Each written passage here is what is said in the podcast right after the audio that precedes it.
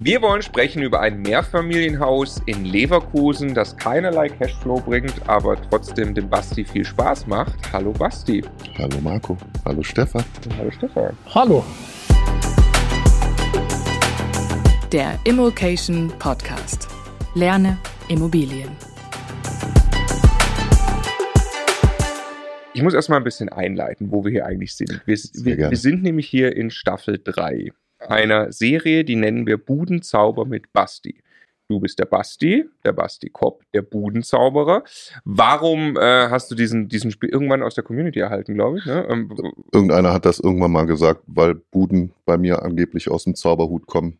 Ja. Ist nicht ganz so. Ist schon auch ein bisschen Buden, Arbeit, ne? Buden sind Eigentumswohnungen. Eigentumswohnung, ja. genau. genau, und zwar äh, wertschätzend gemeint, das sagt man äh, in NRW so. Ne? Da ist jo. eine Bude eine Wohnung, das ist genau. nichts, ne? genau. Ähm, auf alle Fälle. Deine Strategie, dein Immobilienwerdegang die letzten Jahre ist ähm, für viele sehr, sehr inspirierend, auch für uns im Übrigen äh, gewesen. Und äh, was du gemacht hast erstmal, wofür du irgendwie die letzten Jahre, glaube ich, gestanden bist, ist einfach kleine Eigentumswohnungen Buden in Lagen zu kaufen, in denen die Renditen gut sind, mhm. so dass da auch Geld übrig bleibt. Du hast, ähm, wir haben vor drei Jahren mal ein Video aufgenommen, 40 Wohnungen in sieben Jahren. Drei Jahre ist das ja. Ja, das ist das meistgeklickte Immocation-Video, was es gibt übrigens. Und äh, genau, herzlichen Glückwunsch dazu, Basti.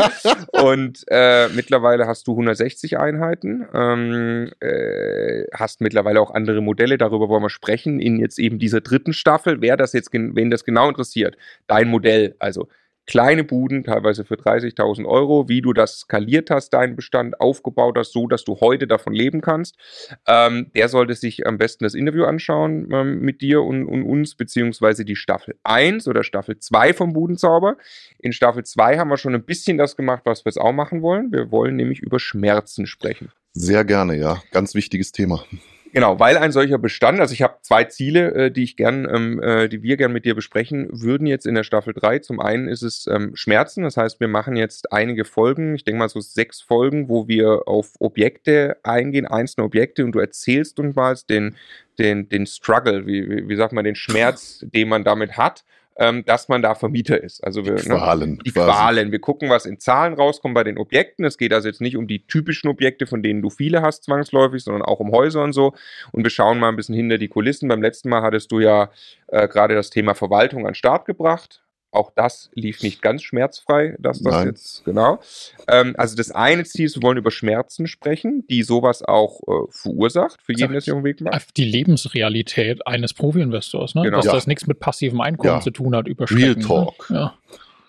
Und zweitens wollen wir aber auch dann klar machen, vor allem hinten in der Staffel, das Ergebnis. Was hast du damit eigentlich erreicht? Das ist nämlich tatsächlich wirklich sensationell und das Ganze lohnt sich alles. Und du bist an einem Punkt, wo jetzt auch wirklich die Dinge langsam äh, automatisiert sind und wir wollen über Zahlen sprechen, wir wollen wissen, wie groß dein Bestand ist, welche Cashflows rauskommen und so weiter. Und wir wollen auch gegen Ende der Staffel dann sprechen über äh, 36 Wohneinheiten, die uns dreien gemeinsam gehören. Jo. Genau, die wir auch aufgebaut haben in äh, dieser ähnlichen Strategie und wo die so stehen in Zahlen. So, lange Einleitung, aber du bist einfach nicht in einem Satz erklärt. Also äh, die Einleitung war nötig. Ich fand die Einleitung sehr schön, Marco. Okay. Danke dafür. Ich wollte gerade fragen, ob es gepasst hat. Ja, sehr schön. Alles gut. Ähm, deswegen geht es jetzt los mit dem Mehrfamilienhaus in Leverkusen. Das soll in Folge 1 das Thema sein. Erzähl uns vom Haus und lass uns über die Schmerzen sprechen. Ja, ähm, also ist ein Haus, was ich haben wollte, zwingend, weil es gegenüber von meinem Büro ist. Leverkusen ist deine Homebase, ne? Genau, Leverkusen-Opladen ist direkt gegenüber von meinem Büro. Wollte schon immer mal ein Haus haben. Also zur Erklärung, mein Vater hat da auch Immobilien. Das Büro, was ich habe, ist immer Immobilie von meinem Vater. Und ich habe gesagt, da wo, ich bin da halt vorher aufgewachsen, meine Oma hat da gewohnt. Ich habe einfach, das war irgendwie so ein, wir hatten eben das Thema im Vorgespräch, so ein Ego-Ding. Ich wollte einfach in der Straße ein Haus haben. Fand ich einfach cool. Das, äh, wir reden über Oktober 2020, wo du das gekauft hast, also mhm. Zeitpunkt. Äh, da bist du schon bei, keine Ahnung, wahrscheinlich 140, 150 Einheiten oder so. Also du ich kann es dir so exakt gar nicht beziffern, ne, weil das ist halt immer so ein Nee, Prozess, nur aber vom ne? Gefühl, du bist, also ja, ja. du bist jetzt kein Einsteiger, du bist nee, dann, nee, nee, nee, nee, das nee, ist nee, jetzt nee. gerade passiert, ja. Nee, okay. Genau. Ist ein, ist ein schönes Häuschen, ähm, relativ gepflegt. Ich habe es mir angeguckt. Äh, mein Vater kannte natürlich den Verkäufer von früher. Ähm, der, mein Vater sagte dann zu mir, ja, das Haus, das hat er mir vor 20 Jahren schon mal angeboten, habe ich das nicht gekauft. Ich dachte, ja, selber schuld. Jetzt habe ich es halt gekauft, leider für einen anderen Preis. Ist dein, dein, dein, Papa auch großer Immobilieninvestor? Nee, der hat halt so ein bisschen Sachen übernommen aus der Familie. Also mein Vater, muss man fairerweise sagen, hat äh, früher ähm, relativ fettes Bauträgergeschäft gemacht. Was ist relativ fett? Der hat halt Grundstücke gekauft, Häuser da drauf gebaut und die einzelnen Wohnungen oder Häuser dann verkauft an Menschen und Architekturdienstleistungen gemacht mhm. und sowas alles. Ne? Also schon ein bisschen irgendwie schon ordentlich. Ich durfte früher immer auf der Baustelle rumturnen, das fand ich immer total aufregend. Das mhm. heißt, du hast das alles gar nicht selbst geschafft, sondern dein Papa hat dir eine Million überwiesen zum Start und damit war alles ganz leicht. Ja, dann würden wir uns wahrscheinlich eher unterhalten über 1000 Wohnungen mhm. in zehn Jahren oder sowas. Das mhm. wäre sehr, sehr toll gewesen. Also, wenn wir da ein bisschen ausholen wollen, ich bin wirklich früher zu Leuten gegangen, von denen ich wusste, dass sie ein bisschen Geld hatten und habe die gefragt, ob sie mich nicht unterstützen wollen. Ja. Und jeder hat gesagt, nö.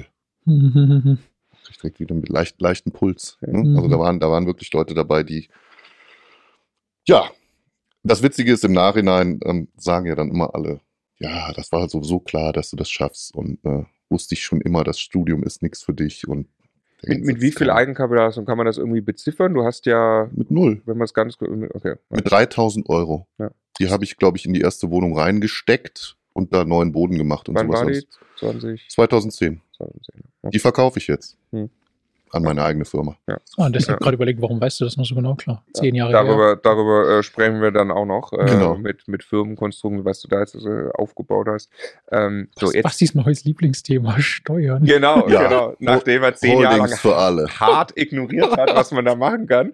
Ähm, wie äh, war dieses Haus inseriert in Leverkusen? Nee, war nicht inseriert. Also ähm, habe einen Makler meines Vertrauens, ähm, mit dem komme ich super klar. Den kenne ich auch schon lange. Ähm, von dem hatte ich äh, auch das Puffhaus gekauft, mhm. in dem wir äh, in der letzten Staffel äh, drüber gesprochen haben. Und ähm, der hat das rangetragen an mich und sagte, guck mal hier, das ist doch quasi bei dir da in der Straße, willst nicht. Und dann habe ich direkt gesagt, alles klar, können wir machen. Preislich müssen wir noch ein bisschen gucken und ich will es mir natürlich mal anschauen. Ähm, ist halt eine neue Situation für mich, weil unten sind zwei Ladenlokale drin, zwei kleine. Mhm. Das ist erstmal nicht schlimm, weil ich wusste, man kann die relativ einfach umwidmen. Also heißt ja, man muss in den B-Plan gucken, ähm, muss zum Bauamt fahren, muss gucken, wie das aussieht. Und ähm, ja, konnte man umwidmen, weil andere Ladenlokale. Genau, in Wohnraum, genau, weil andere Ladenlokale in der Straße auch schon umgewidmet worden sind. Jetzt werden vielleicht einige Leute sagen zur Erklärung, warum, warum willst du aus Laden, aus Gewerbefläche Wohnfläche machen? Weil in vielen anderen Städten ist es so, du kriegst exorbitant mehr für Gewerbefläche mhm. als für Wohnfläche. In Leverkusen ist es genau andersrum. Ja, da kriegst du vielleicht für eine Gewerbefläche 6 Euro im Quadratmeter. Wir haben viel Leerstand und für eine barrierefreie Erdgeschosswohnung kriegst du halt auch mal relativ schnell äh, 10 Euro ne? oder 12. Ist halt super lageabhängig. Im Zweifelsfall genau. wirklich von dem konkreten Ladenlokal mit Laufkundschaft, was auch immer so. Ne? Genau. Naja. Ja, also das ist wie, wie groß ist der Gewerbeanteil? Also die, ähm, das sind zwei kleine Gewerbe, A 40, 45 Quadratmeter. Links ist so ein Foto, so ein Foto. Aber das ganze Erdgeschoss quasi. Genau, das ganze Und wie viele Stockwerke hat es dann da drüber? Drei drei noch darüber. Genau. Also du hast ein Viertel Gewerbeanteil quasi ja, an der Fläche. Um den Dreh, genau.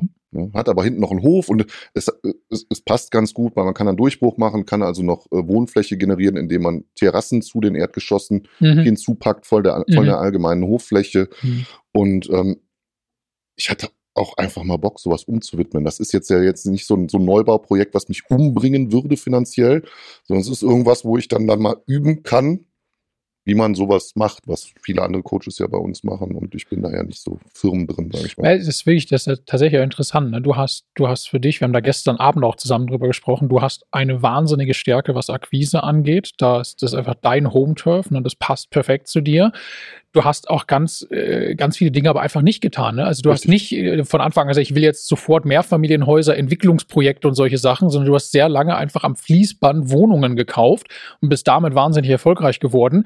Äh, weshalb du heute auch hier stehst und sagst, ich habe jetzt eigentlich 160 Einheiten. Ich bin im Prinzip eigentlich durchwirtschaftlich mit diesem ganzen Zeug, aber ich habe Freude daran, neue Dinge auszuprobieren ja. auch. Ne? Was ich glaube auch, warum es einen relativ großen Anteil von Menschen in der Immocation Community gibt, ja, ja. seit wir, seit wir äh, deine, deine deine Geschichten teilen, die sagen, das ist total cool, weil es ist simpel vorstellbar ja. für mich, ja. dass ich sowas als auch zum Einstieg tue. Ja. Also es ist ja auch weiß jetzt nicht, ob die Anzahl an Einheiten so in der Form in der Zeit nachahmbar ist. Aber ja, das ist, glaube ich, nicht der Punkt. Es geht um, es reichen auch fünf Wohnungen. Ne? Ja, es, also. es, geht halt darum, dass man kleine Wohnungen, auch gerade speziell bei uns in Nordrhein-Westfalen, halt heute noch für kleines Geld, jetzt nicht in den Superlagen, aber schon, man kann da gesundes Chancen-Risikoverhältnis sich bauen und ähm, ja, da kommt man halt mit ein, 200.000 Euro schon relativ weit, ne, was mhm. auch das Thema Rentenlücke schließen angeht mhm. und so. Und ähm, ich glaube, das ist es, was es wahnsinnig interessant macht. Und äh, ja, selbst dieses Ding ist ja wieder eine kleine Wohnung. Das ist ein kleines Ladenlokal. Ich mache jetzt nicht direkt die 700 Quadratmeter, wo ich dann irgendwie komplett sanierungsbedürftig. Genau, es ist, halt, es ist halt im Prinzip genau das gleiche, was ich immer gemacht habe. Nur, dass ich es jetzt halt einmal in Neubau mache. Ne? Ja. Wobei, was heißt Neubau? Ein paar Trockenbauwände, ein Klo rein und ist jetzt auch nicht die Raketenwissenschaft, muss man sagen. Aber das, das ist echt, also nur den Punkt nochmal zu unterstreichen, dann gehen wir zum Objekt. Ich finde das echt interessant, weil wenn wir mit Leuten reden, die bei 160 Einheiten sind oder, oder 200 Einheiten, die sind äh, tiefst in irgendwelchen Entwicklungsprojekten mittlerweile involviert und machen äh, ganz andere Dinge schon, während du gesagt hast, ich halte das wirklich simpel und jetzt, jetzt, ja. jetzt traue ich mich mal an sowas ran wie mhm. bauen, das ist mal eine Fläche umwidmen, genau. ne? äh, was perfekt ist, was, glaube ich, deinen Stresspegel enorm reduziert. Ja, ja. also ich überlege ja öfters mal, wenn ich mich mit Leuten, man, man kommt ja durch dieses ganze Immobilienthema auch irgendwann mit Leuten in Kontakt, die sind dann deutlich größer vielleicht als man selber oder drehen größere Räder oder drehen Millionen innerhalb von einem Jahr oder was auch immer. Ähm, natürlich guckt man dann mal und sagt, okay, ich habe jetzt hier wieder eine Wohnung mit 200 Euro Miete oder Cashflow oder was auch immer. Ne? Klar, würde ich vielleicht auch mal gerne. Ich gehe dann aber immer wieder in die Vogelperspektive und besinne mich, sage, will ich jetzt wirklich das große Neubauprojekt machen, von dem ich gar keine Ahnung habe und am Ende des Tages all das, was ich die letzten zehn Jahre gemacht habe, vielleicht riskieren? Mhm weil mir Fehler unterlaufen, die mhm. jedem unterlaufen sind, oder sage ich, okay, vielleicht ist auch einfach mal gut ja. irgendwann. Vielleicht ist man mhm. auch einfach mal happy mit dem, was man hat und muss dann nicht jetzt noch der große Bauträger werden oder sonst irgendwas. Nein. Ich baue jetzt halt ein kleines Ladenlokal und das ist für mich erstmal okay. Dann gucken wir mal weiter. Wir sind ja hier schon mitten, mitten im Deep Talk, äh, was den Basti so bewegt. Ähm, also 570.000 Euro war der Kaufpreis für das Mehrfamilienhaus. 325 Quadratmeter Wohnfläche. Ist da jetzt das Ladenlokal drin? Also da ist dann alles mit drin. Okay.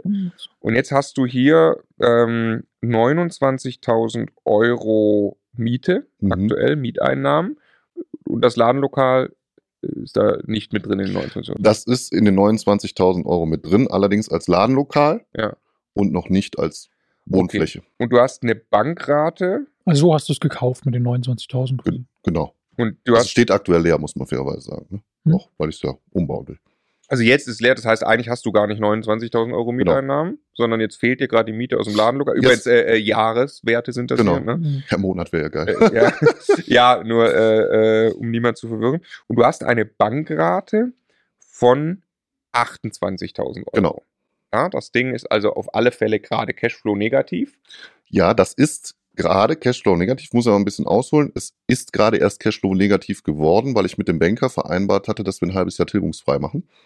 Das mache ich mittlerweile immer so. Mhm. Und dementsprechend war es eigentlich auch ohne das Ladenlokal jetzt das erste halbe Jahr Cashflow positiv, leicht. Mhm. Ähm, ich wollte da ja den Umbau starten. Das hat ja aus Themen, wo wir gleich drauf kommen, alles noch nicht so funktioniert, wie ich mir das mal wieder in meiner gnadenlosen Naivität ausgemalt habe. Du baust es mal schnell eben um und dann ist es vermietet in einem Monat, war ja dann nicht so.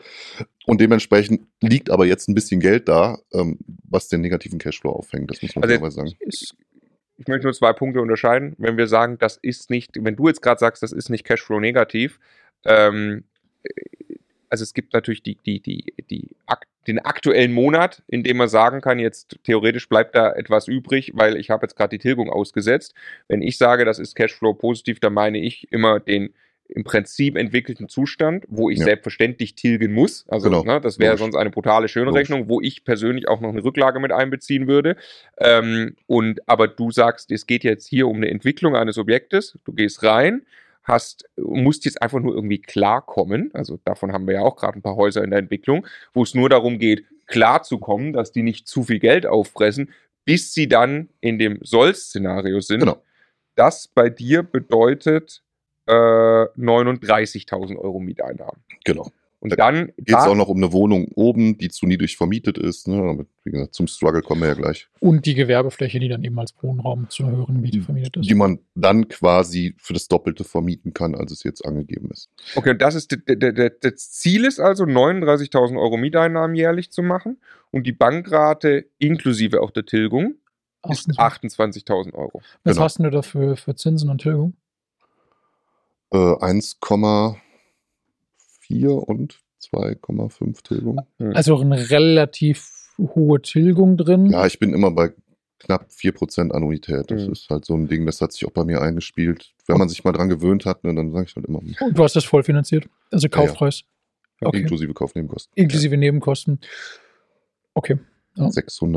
643, glaube ich. Also ah, ja. das wird auch noch zum Ende der Staffel ein ganz spannendes Gespräch über äh, Eigenkapital, wie viel finanzierst ja. du, wie viel hältst du vor und so. Jo. Haben wir uns gestern schon unterhalten. Jetzt der Schmerz. Ja. Es war doch nicht so einfach wie gedacht, Überraschung. Genau, es war nicht so einfach wie gedacht. Also Besichtigung gemacht, alles wunderbar, Ladenlokal, alles angeguckt, wirklich intensiv. Ähm, äh, und äh, ja, sah alles gut aus. Ich hatte mir den, den Zählerschrank angeguckt im Ladenlokal und ähm, mir ist halt nicht ja, oder doch mir ist schon aufgefallen, dass der Zähler nicht da ist, aber ich dachte, der hängt im Keller. Und auf Nachfrage hin beim Verkäufer, nee, nee, da ist alles in Ordnung, da ist Strom und so. Und ähm, ja. Also dir ist aufgefallen, noch vorm Kauf, da hängt kein Stromzähler. Genau. Okay.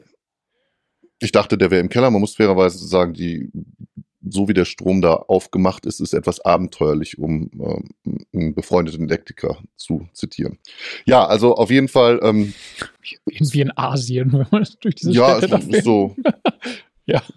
Ein bisschen, ja, ja, ja, nicht so plan, sagen wir mal, wie man das heute macht. Ja, ja auf jeden Fall. Ähm, erstes Problem war, wir sitzen im, im, im Notartermin und, und quatschen und bla bla bla bla bla. Und dann kommt ja immer die berühmt-berüchtigte Frage: Gibt es irgendwelche Menschen, die da nicht so pünktlich Miete bezahlen oder wie sieht's aus? Ähm, ja.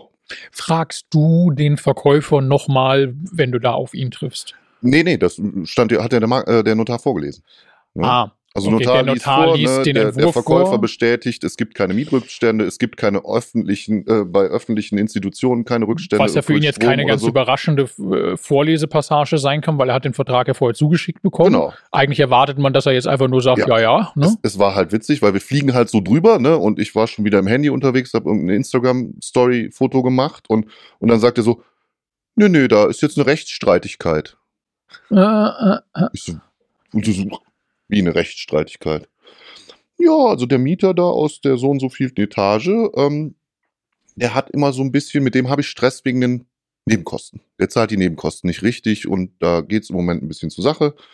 Sehr gut, aber so Nebenkosten ist ja jetzt nicht so wild, ne, weil kann ich ja mit dem neu anfangen, stelle ich mich dem vor und so, ne? Ja, bla bla bla bla bla. Gut, alles klar.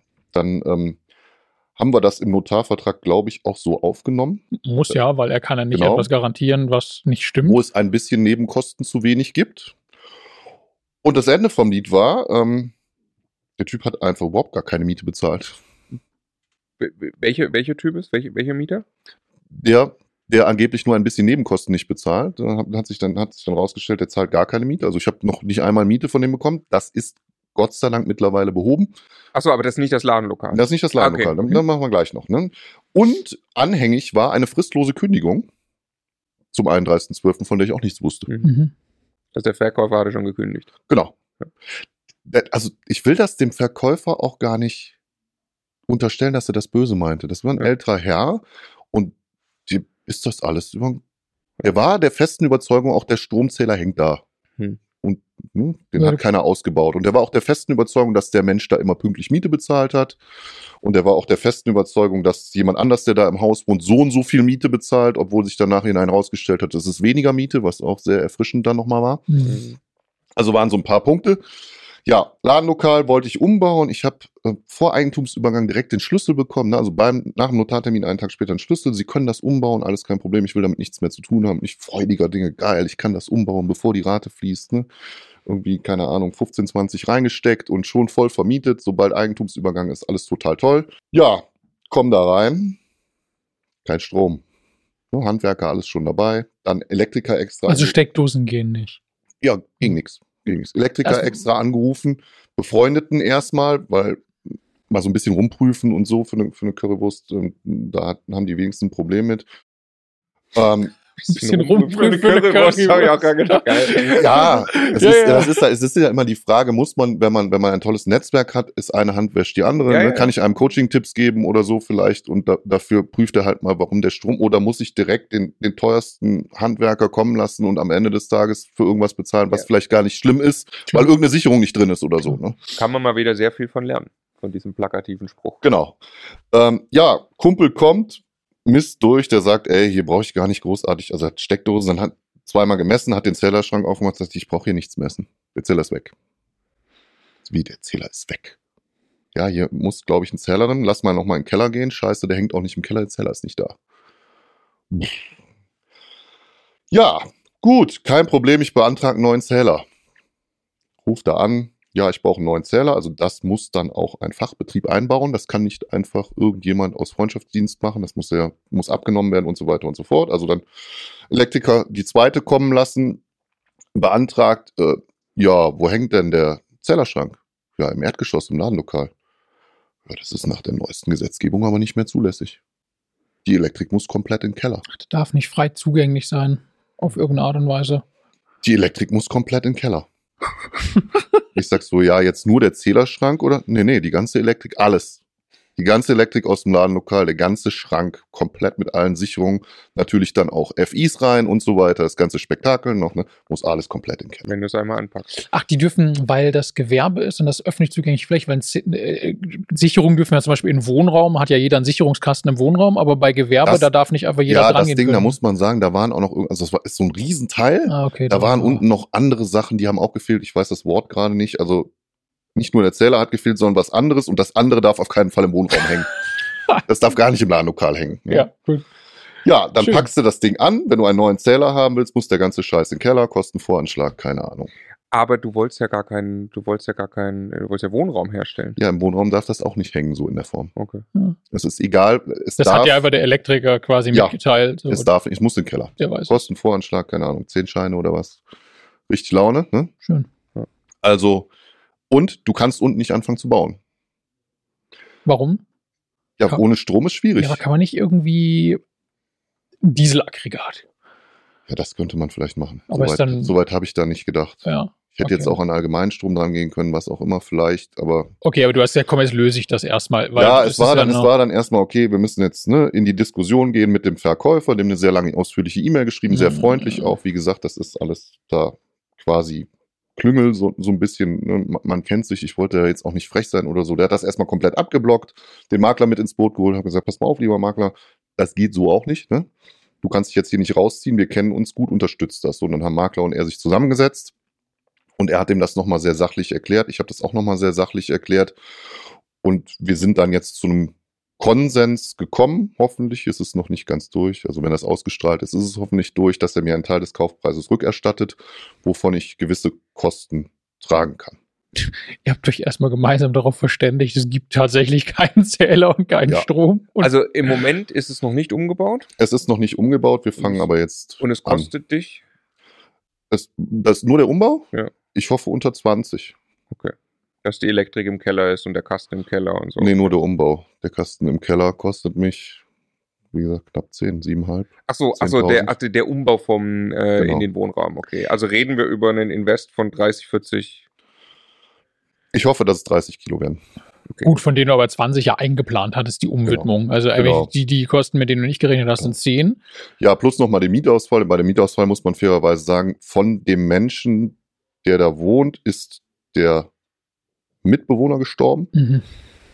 Ähm, und ähm, der hat irgendwie schweres Rheuma oder so, hat sein, ganz verrückte Geschichte, hat seinen Pass verloren, hat kein Konto, hätte eigentlich Geld vom Amt bekommen. Dieses Geld vom Amt liegt da oder lag da, 5000 Euro für, für die ganzen Mieten in den letzten Monaten und er konnte es aber nicht anrufen, weil er keinen Pass hat. Er müsste zur irgendwo Botschaft fahren, sich einen neuen Pass machen lassen, kann er aber nicht wegen seinen Rheumaschüben und ein Konto hat er auch nicht. Ja, dann hat er auf jeden Fall irgendwann eine Betreuung bekommen, um das jetzt abzukürzen und die Betreuung war jetzt letzte Woche ein relativ großer Batzen von dem Geld da, also Okay, das löst sich auf. Das löst sich auch gerade auf. Die Dame, die ähm, zu viel in ihrer Wohnung bezahlt, äh, zu wenig in ihrer Wohnung bezahlt, zahlt dafür im Ladenlokal unten zu viel.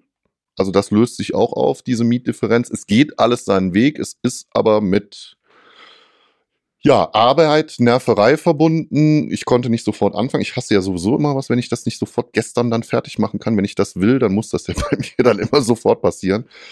Und ähm, am Ende des Tages ist es jetzt auch kein Invest, wo man sagt, wenn man nicht gewisse finanzielle Rücklagen gebildet hat, dann kann es auch mal relativ schnell dünn werden. Ne? Ja, weil du hast jetzt ja beide Ladenlokale seit Oktober letzten Jahres, wo du eigentlich die Kaufentscheidung getroffen hast, bis heute kein Euro Miete. Doch, links, das ist vermietet. Ach, das war die ganze Zeit vermietet. Genau, das, das war eine. die ganze Zeit vermietet, okay. war dann auch für mehr vermietet, okay. als ursprünglich angenommen, weil die Wohnung oben, ja, also ja. die Frau, die oben die Wohnung hat, hat da unten das Ladenlokal und das hat sich dann wieder ausgeglichen. Also keine Ahnung, du würdest eine würdest Einheit auf, leer. Auf ein Jahr gesehen würdest du 5000 Euro verlieren.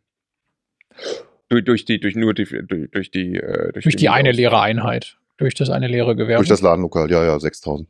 Ja, okay, 6000, weil ich im, im, zur, zur Bankrate, ne? Also mhm. du hast quasi, äh, äh, die Bankrate musst du zahlen und deine Mieteinnahmen sind 6000 Euro tiefer, also nur für den äh, für, den Entwicklung, für die Entwicklungsphase, wo es um Durchhalten geht, hast du 6000 Euro negativen Cashflow im äh, plus Entwicklungskosten, die du jetzt irgendwie schätzt auf 30.000, genau. oder wenn es gut läuft, 30.000 sind. Ja, neben 10 nicht eingeplant, weil das ein Punkt ist ja, den, den du auch gerade gemacht hast, den du Basti gemacht hast. Ne? Also wenn ich wirtschaftlich so aufgestellt bin wie du heute, dann ist das ärgerlich, wenn sowas passiert und dann kostet das jetzt 15.000, 16.000 Euro genau. mehr als geplant. Okay.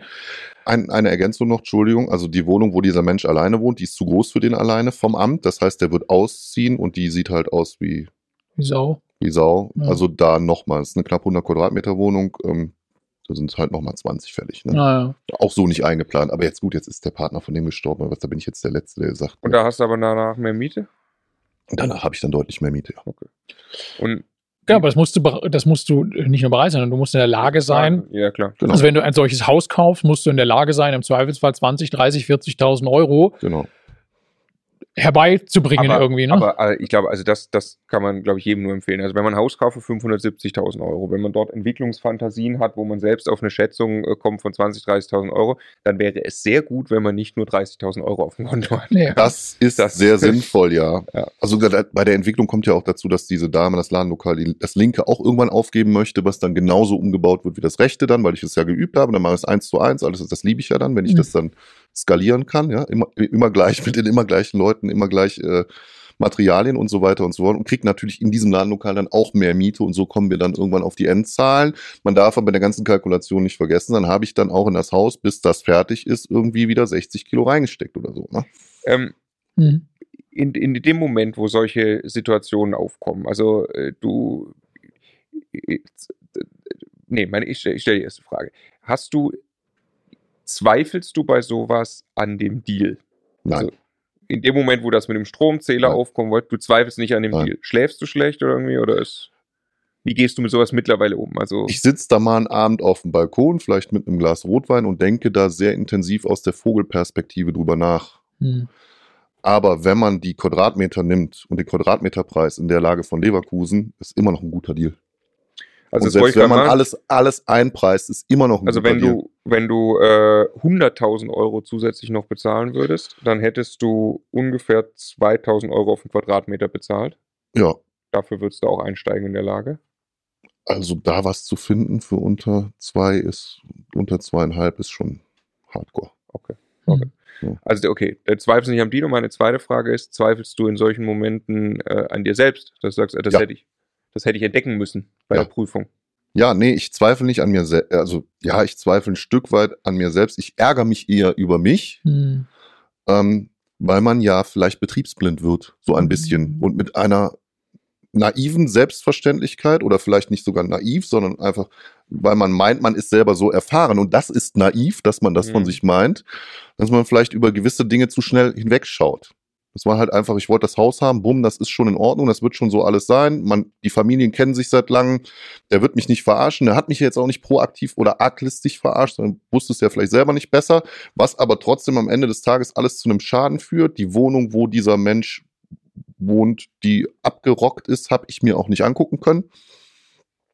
Ich konnte mir nur die, die Erdgeschosse angucken, das ähm, erst so geh und das Dachgeschoss, wobei man muss sagen, das Dachgeschoss ist tippitoppi äh, saniert, ne? Da, da wohnt eine Studenten-WG drin und so, die Lage, alles gut, aber ja, ich ärgere mich dann einfach über mich. Aber es ist schon, äh, ich, ich finde das ein interessantes Spannungsfeld, ne? weil auf der einen Seite stimmt das ja total, was du sagst, also was du jetzt rückblickend sagst, nur weil, also ein blödes Beispiel, nur weil neunmal mit dem Strom alles okay war. Bei den letzten neun Häusern hat das keinerlei Aussage für dieses zehnte Mal. Eigentlich genau. muss ich jedes Mal wieder mich mit meiner Checkliste im Kopf oder auf Papier hinsetzen, alles durchgehen, damit ich wirklich sicher bin, dass nicht doch irgendwo der große lass uns was nehmen, was wirklich teuer ist, dass nicht doch irgendwo ein Schwamm oder so. was sagen, sprich doch dein Lieblingsthema Ja, äh, was ist dann immer so schön greifbar. Ja, also finde eine Kleinigkeit, die viel Geld kostet. Das ist halt ja. Schwamm am besten. So. Aber genau.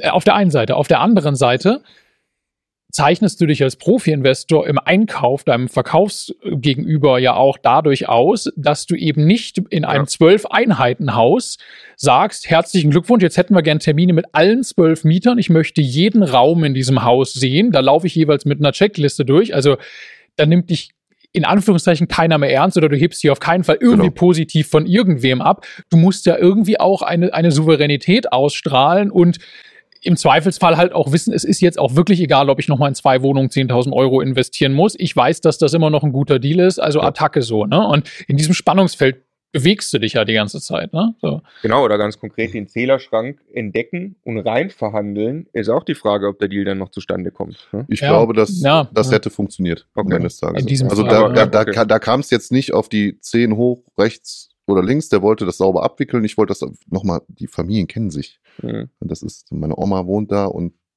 mhm. mein Vater hat direkt gesagt, ach, das ist der so und so. Ja. Ja. Also ich finde die, die, die, also die, die Sorgfalt, die du walten lassen musst, meine, es gibt immer irgendwie, glaube ich, so ein Mindestlevel, ne? aber ja. dann hängt es halt auch extrem damit zusammen, wie weit bin ich unter einem Marktwert, respektive wie, wie groß ist das Sicherheitspuffer, dass das immer noch ein guter richtig, Deal ist. Ne? Richtig. Und wo, wo stehe ich in Summe? Also, ja, und kann weil, das mir wirtschaftlich weil, irgendwie ein Problem weil, werden? Genau. genau. also das ist ja, äh, ich glaube, es ist ein vollkommener Irrglaube, dass ja. irgendjemand auf dieser Welt eine Immobilie so durchprüfen kann beim Ankauf, dass ihm alles auffällt, was dann später passiert. Ich glaube, se selbst danach ist, noch. Nein, das ne? also, kann sein, in den nächsten 20 Jahren irgendwas. Du musst nur in Summe dein System irgendwie im Griff halten. Und wenn genau. du gerade einsteigst und eine Wohnung für 30.000 oder 40.000 Euro kaufst und eine Bankrate von 200 Euro hast, dann weißt du, es wirft dich nicht um. Wenn du gerade einsteigst, kein, kein Geld auf der Seite hast, du kaufst was für eine Million, wo du 500.000 investieren musst, das geht äh, extrem schnell, extrem schief und führt ja. dich in die Privatinsolvenz. Aber wenn ich da Maß und Ziel wahre und weiß, das haut mich nicht um, dann kann ich auch in meinen Augen opportunistisch reingehen und kann Chancen wahrnehmen, ja. die andere nicht wahrnehmen können. Kleine Anekdote dazu, mich hat ein, ein, Teilnehmer angeschrieben, gestern oder vorgestern, sagte, hier Altendorf ist doch voll super, machst du auch. Ich habe da ein Mehrfamilienhaus, so und so viel Quadratmeter, Essen. das, genau, ja, Essen, ja. Entschuldigung, so und so viel Quadratmeter, unten zwei Gewerbe drin, voll super. Und ich sage, ja, sag mal die Straße. Ja, das ist Helenenstraße, Ecken Altendorfer Straße, Ecke Altendorfer Straße. Also da fliegen die Messer tief. Ich wollte gerade sagen, Messerstecherei. Also. Genau, da fliegen die Messer tief und da kann es halt auch mal passieren, dass komische Leute auf einmal bei dir im Ladenlokal stehen und, und, und, und. Und da habe ich auch zu dem gesagt, lass das sein, bist du wahnsinnig? Ja. Das als erstes Invest. Ja, aber ich habe doch immer gesehen und ihr macht doch auch da und die, die Helenenstraße ist doch von der Wortstraße, wo du investiert bist oder mit Marco und Stefan, Hüttmannstraße, ist doch gar nicht so weit entfernt. Ja. Ich sage, ja, aber das ist genau die Gefahr. Ja. Das ist genau das, wo du die Mikrolage einschätzen musst, abgesehen davon, dass das Haus zu teuer war. Ne? Brutal. Brutal. Stell dir mal vor, der hätte mich nicht angeschrieben und hätte das gekauft und hätte dann. Also das war ein Ding für 600.000, 700.000 Euro. Also, wenn da die beiden Ladenlokale nicht laufen und du bist am Anfang und hast vielleicht noch das ein oder andere Problem, weil die Ecke ein bisschen fies die, ist. Die, die, die Größe und Komplexität oh. eines Deals muss zu der eigenen Erfahrung ja. und zu der eigenen wirtschaftlichen Situation passen, ja. und zum Geldbeutel ja. passen. Ne? Weil du, so wie du 10.000 Euro irgendwie immer noch als Puffer brauchst, wenn du eine erste kleine Wohnung kaufst, brauchst Richtig. du ungleich viel mehr Puffer und Sicherheit und Stabilität, um sowas zu tun. Ne? Genau. Ne? Also wir wollen äh, gegen Ende der Staffel dann erfahren, wie du dein Geld rausziehst aus deinem gesamten Bestand. Weil mhm. was du wirklich tust, du überweist dir selbst Geld jeden Monat aus deinen Immobilien, ja. freien Cashflow, um davon zu leben. Das tust genau. du wirklich aktiv seit Jahren schon, oder? Wann war das Telefonat, Marco? 2019. Stimmt, wo, ich, wo, wo du mich angerufen hast. Jetzt bin ich soweit. Genau. Jetzt bin ich finanziell. Ich meine, Oktober, äh, September, Oktober 2019, irgendwie ja. so. Also ist auch noch gar nicht so lange her, muss man fairerweise sagen. Ne? Man muss nicht denken, dass das, ich mache das jetzt seit zehn Jahren und äh, seit acht Jahren läuft das so, dass ich da ja, entspannt dauert. von leben kann. Das ist klar. Ja. Es ist halt also, auch immer ein Hockeystick, muss man auch fairerweise sagen. Das skaliert. Es geht, es geht dann ja unser, unser Video vor ja. drei Jahren, da hattest du 40 Wohnungen. Daran genau. sieht man den Hockeystick. Ne? Genau. Ähm, okay, den, den Punkt, den ich jetzt nur hier machen wollte, wenn du jetzt hier das entwickelt hast. Du hast ein mhm. bisschen was investiert, du hast 39.000 Euro Mieteinnahmen, du hast 29.000 Euro Bankrate. Wenn ich dazwischen noch die Verwaltung nehme und einigermaßen irgendwie sage, da muss man, da muss auf Rücklagen müssen sich mhm. auf dem Konto der Immobilie mhm. bilden für dich, weil so machst du es, da werden wir auch noch drüber sprechen, dann ist das nichts, wo du dir wirklich Geld rausziehen kannst. Warum hast du das Haus trotzdem, außer Ego, du wolltest es haben? Das ist für die Schatulle halt einfach. Ne? Also ähm, ich bin ja mittlerweile davon weg zu sagen, ich kaufe nur in schwierigen Lagen Cashflow-Immobilien. Zwingend. Also ich habe, ich hab, nenne das immer so schön AB-Strategie. Ähm, AB-Strategie heißt, also ich habe meinen persönlichen A-Standort, das ist jetzt für mich Leverkusen. Viele werden mich jetzt äh, lynchen, weil Leverkusen okay. ist natürlich kein A-Standort, ist meine persönliche ja. Strategie, deshalb heißt es AB-Strategie. Es hat nichts mit deiner Lageeinschätzung zu tun. Genau. Du könntest auch Strategie 1, 2 nennen. Ja, ich ja. könnte es auch wie auch immer nennen. Marco Stefan Strategie, was ja, weiß ich, wie ja. es heißen soll. Es geht einfach darum, dass man sagt, ich habe meinen, meinen Standort A, wo ich mich selber bewege, was mein Kirchturm-Invest ist, wo ich halt 5% Rendite habe, wo ich so ein Haus reinkaufe, wo ich aber weiß, ich habe es unter Marktwert gekauft und wenn es entwickelt ist, wird es deutlich an Wert wachsen. Mhm. Diese Immobilien kann ich mir aber nur leisten, weil ich vorher auch in meinem Standort B ähm, Immobilien gekauft habe mit weniger Wette auf Wertsteigerung, aber mit einer deutlich geileren Wette auf Cashflow. Mhm. Ja. Und ich bin einfach davon weg zu sagen, ich mache nur noch das eine und das andere gar nicht. Mhm. Also ich könnte mir nur Wertsteigerung, nur München, mhm. könnte ich mir nicht leisten, weil dann sagt die Bank irgendwann äh, kapitaldienstfähig, du legst mhm. hier jedes Mal drauf. Mhm. Ich möchte aber auch nicht mehr in der jetzigen Zeit nur fiese Mieterklientel, ja, also schwierige Immobilien, 20% Cashflow, ich überpace jetzt mal ein bisschen, äh, 20% Mietrendite, Entschuldigung. Und ähm, da kommt halt die Mischung her und das ist halt, äh, also das, was ich mit dem Haus tue, ist sehr wohltuend für mich, meinen Gemütszustand und mein Portfolio. Und von den Dingern habe ich halt ein paar gekauft jetzt in letzter Zeit. Ja. Also ich habe so eine ein, ein Drittel, zwei Drittel Regel. Also äh, ähm, sag immer, äh, nee, Entschuldigung, drei, drei Immobilien in, einem, in meinem B-Standort und dafür eine Immobilie in meinem A-Standort, was dann preislich ungefähr hinkommen soll. Also, also drei auf Cashflow ausgerichtet. Genau. Eine auf Wertsteigerung. Genau, weil wenn man jetzt sagen würde, drei, also bei einem Haus ist es natürlich was anderes, da würde ich jetzt die Anzahl Wohneinheiten nehmen, auf Cashflow ausgerichtet, mhm. ja. weil wenn ich das in meinem B-Standort mache, habe ich pro Wohnung, sagen wir mal, im Durchschnitt 100 Euro Überschuss vorsteuern. Das heißt mhm. also, bei sechs Wohnungen in dem Fall oder fünf Wohnungen wären 500 und die 500 negativen Cashflow wären damit aufgefangen. Ja. Ja. Ne? Und mit der Rechnung geht es auch bei der Bank ganz gut klar, weil die sagen, okay, wir haben auf der einen Seite sehr werthaltige Sachen, trotzdem unter Wert gekauft, die du dir in die Schatulle legst, die du ein bisschen entwickelst, wo du auch kein Geld mit verdienst. Und auf der anderen Seite hast du halt Income ja. in Form von ja, Immobilien zwar in vielleicht B, C oder D-Lagen, trotzdem Drucken die halt also, Geld. Wir, wir wollen das ja noch auseinandernehmen. Wir nehmen uns noch eine separate Folge dazu Zeit, die, äh, das Strategiegespräch zu führen. Sehr gerne. Weil das auf jeden Fall was, was wir, was wir viel beobachtet haben, über eine Cashflow-Strategie, dann zur Werterhaltungsstrategie zu kommen, wenn man eine Cashflow nicht mehr braucht. Das hast du sehr das, schön formuliert. Werterhaltungsstrategie, das mag ich. Ja, oder Steigerungsstrategie im Idealfall. Aber das äh, freut mich natürlich, dass du äh, persönlich an diesem Punkt äh, angekommen bist in den letzten Jahren.